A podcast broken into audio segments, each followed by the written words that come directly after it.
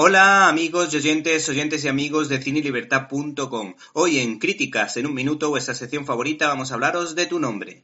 Una taquilla de 300 millones de euros en todo el mundo avalan a esta película. Y es que el cine de animación japonesa tiene una legión de fans en España y en todo el mundo. Suelen ser producciones en dos dimensiones que te atrapan de principio a fin, siendo su máximo representante el tándem Miyazaki-Takahata, que están dejando paso al gran cineasta Osoda, y a otro dignísimo sucesor, Makoto Shinkai, que estrena esta semana Tu Nombre, una cinta que reflexiona sobre la igualdad entre hombres y mujeres y la dignidad de la persona, pero aceptando las diferencias entre chicos y chicas, pues cada sexo tiene sus cualidades y defectos como resulta lógico.